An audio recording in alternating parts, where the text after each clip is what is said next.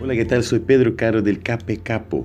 Hoy vamos a leer y reflexionar en el Salmo 116. Este salmo es casi una declaración de amor de parte del autor a Dios. Nos muestra qué linda es la relación y cómo es importante poder confiar en Dios. El autor nos muestra que Dios es un Dios que nos escucha y que también nosotros podemos y debemos ser agradecidos a Dios por todo lo que hace en nuestras vidas.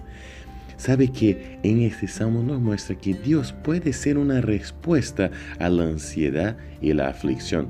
Por supuesto que debemos poder contar con la actividad de expertos en el asunto, pero también orar a Dios nos ayuda en los momentos más difíciles de nuestras vidas.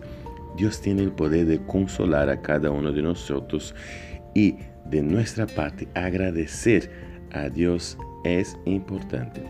El versículo 12 y 13 nos muestran qué linda es la relación del autor con Dios, cuando dice, ¿cómo puedo pagarle al Señor por tanta bondad que me ha mostrado?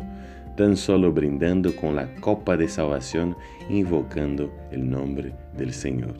La única cosa que podemos hacer para agradecer a Dios es realmente decirle que estamos agradecidos por todo lo lindo y maravilloso que nos provee siempre.